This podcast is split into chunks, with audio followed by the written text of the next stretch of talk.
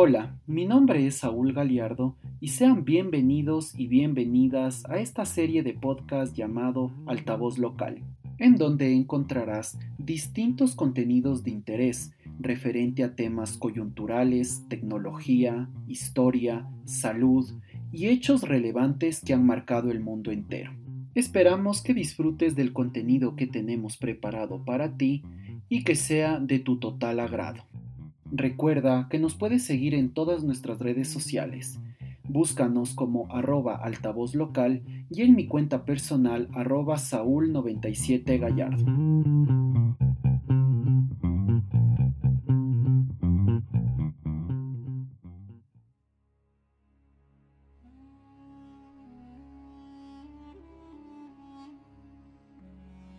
En el episodio del día de hoy vamos a conocer cómo eran considerados los gatos en el antiguo Egipto y por qué llegaron a ser animales adorados por la población de aquel tiempo.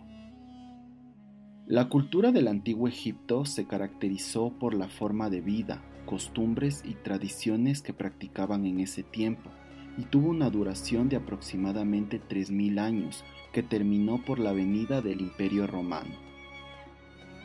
Todo el pueblo era gobernado por la monarquía egipcia, compuesta por los faraones y faraonas de la dinastía XVIII, que de mano de ellos tuvieron un gran crecimiento económico, caracterizados a su vez por sus excéntricas expresiones artísticas plasmadas en lienzos, papiros y las inmensas pirámides de las cuales todos hemos escuchado y visto. Por la cultura y creencias religiosas, es que el gato pasa a ser una criatura adorada y considerada santa por los egipcios. Aparte de ser la sociedad más identificada con los animales y los primeros en domesticarlos, también es porque ellos, al ser politeístas, creían en varios dioses, entre estos el sol, llamado Ra, y lo asociaban a los leones, que lo consideraban como un animal grande, poderoso y el que guiaba a toda la manada para protegerlos. Si bien los gatos no son leones, pertenecen a la misma especie felina, que con sus característicos ojos combatían la oscuridad y protegían a toda su población. Asimismo, eran venerados y consideraban que los gatos eran la reencarnación de la diosa Bastet. La diosa Bastet representaba la protección, el amor y la armonía. La veían bajo la forma de una gata o a su vez una mujer con cabeza de gato, que siempre llevaba un bistro, una especie de instrumento musical, que protegía los hogares de los faraones, su pueblo y los templos. Dentro de la mitología egipcia, a los gatos los relacionaban también con la diosa Sekhmet, conocida como la poderosa, la terrible, símbolo de la fuerza y el poder, que se creía que con su aliento creó el desierto. Era una diosa de origen solar, considerada como la hija primogénita del dios Ra. Además, la historia también nos cuenta que los gatos eran adorados porque con el gran crecimiento económico y el intercambio de bienes con otras poblaciones comenzaron a llegar plagas como las ratas, ocasionando daño a las cosechas con su base principal que eran los granos, y los gatos los cazaban. Por ende, se ahuyentaban. Es por eso que le daban el valor de la protección y eso beneficiaba a todas las personas de la población egipcia. Un dato curioso es que si bien el gato era un animal doméstico, no todos lo podían tener en sus casas. Los únicos que eran dignos de compartir y vivir con los gatos eran los faraones junto con sus familias.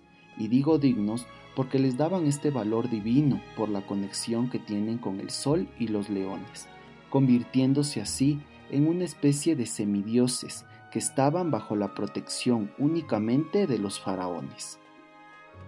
De esta manera es que se estableció una ley que prohibía el comercializar este tipo de animales, lastimar y peor aún causarles la muerte, y quien infringía esto lo pagaba con su vida y la vida de la familia completa.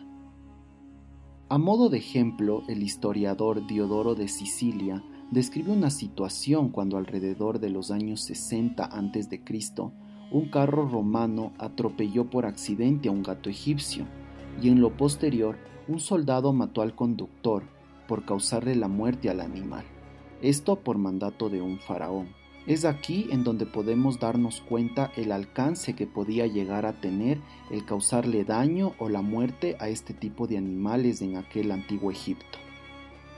Es así que en la actualidad lo que hemos podido conocer del antiguo Egipto por medio de investigaciones se puede ver gran material arqueológico de gatos, como esculturas, esfinges, pinturas y demás, ya que en ese tiempo su existencia era crucial en el día a día. Se sabe que han encontrado esfinges en forma de gato de hasta 4 metros de altura, a base de piedra con incrustaciones de oro, rubí, esmeraldas y otras piedras preciosas, que lo hacían en forma de agradecimiento al animal y lo colocaban comúnmente a la entrada de las casas, para protegerse de espíritus negativos. Es por esto que la gran esfinge de Giza, que se encuentra en la ribera occidental del río Nilo, en la ciudad de su mismo nombre, esculpida alrededor del siglo XXVI a.C., a base de roca caliza con una altura aproximada de 20 metros y 70 metros de longitud, tiene la forma de un león en su parte inferior, comprendiendo las extremidades inferiores y superiores, como también la posición de descanso, ya que en su tiempo la esfinge lo llamaban el padre del terror, y era el vigilante guardián que protegía la ciudad característica peculiar de los gatos o de los felinos en general. Los arqueólogos dicen que podría ser una representación del faraón Kefren y que de esta manera con sus grandes ojos protegía a su pueblo. Nosotros diríamos por qué los gatos y no otro animal como los perros. Si bien existen otros animales relevantes dentro del antiguo Egipto, los gatos eran sumamente importantes y tenían esta calidad de semidioses por la conexión divina que poseían. Es así que los egipcios no domesticaban a perros porque les parecían ordinarios y sin ningún tipo de contribución para con todos los que habitaban en su reino. Aparte que la cultura de los perros tiene mayor conexión con el mundo occidental y a los egipcios en absoluto les interesaba eso. Al momento de la muerte de los gatos, los egipcios realizaban toda una ceremonia porque eran considerados como parte de la familia. Los embalsamaban y posteriormente momificaban con su cuerpo intacto, puesto en jarrones con sus objetos de valor que solo podían ser a base de metales y piedras preciosas. Esto lo hacían para que el alma de estos animales renazcan plenamente en otro mundo. El egiptólogo suizo Henry Edward Naville Dentro de sus investigaciones ha encontrado alrededor de 20 metros cúbicos de cadáveres de gatos con las características que les comentaba anteriormente, siempre manteniendo esa forma de enterrarlos. Es por toda esta carga histórica que muchos entendidos afirman que hoy en día los gatos mantienen esta personalidad egocentrista, distante y egoísta, transmitida por sus genes, ya que desde muchos años atrás fueron una especie rodeada de varios privilegios y perteneciente a un estrato social sumamente alto, como lo fueron los faraones en aquel momento. Pero no podemos negar que los gatos hasta el día de hoy son esos seres que muchos tenemos en nuestros hogares a los cuales queremos y consentimos tanto.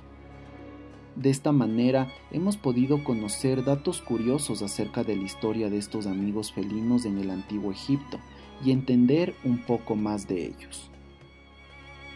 Por mi parte, les agradezco por escucharnos en el episodio del día de hoy y seguirnos en esta serie de podcasts. Recuerda que cada semana tenemos contenido nuevo preparado para ti. Nos puedes dejar tus comentarios y sugerencias en todas nuestras redes sociales. Encuéntranos como arroba altavoz local y en mi cuenta personal arroba saúl97 Galiardo. Hasta una próxima ocasión. Muchas gracias.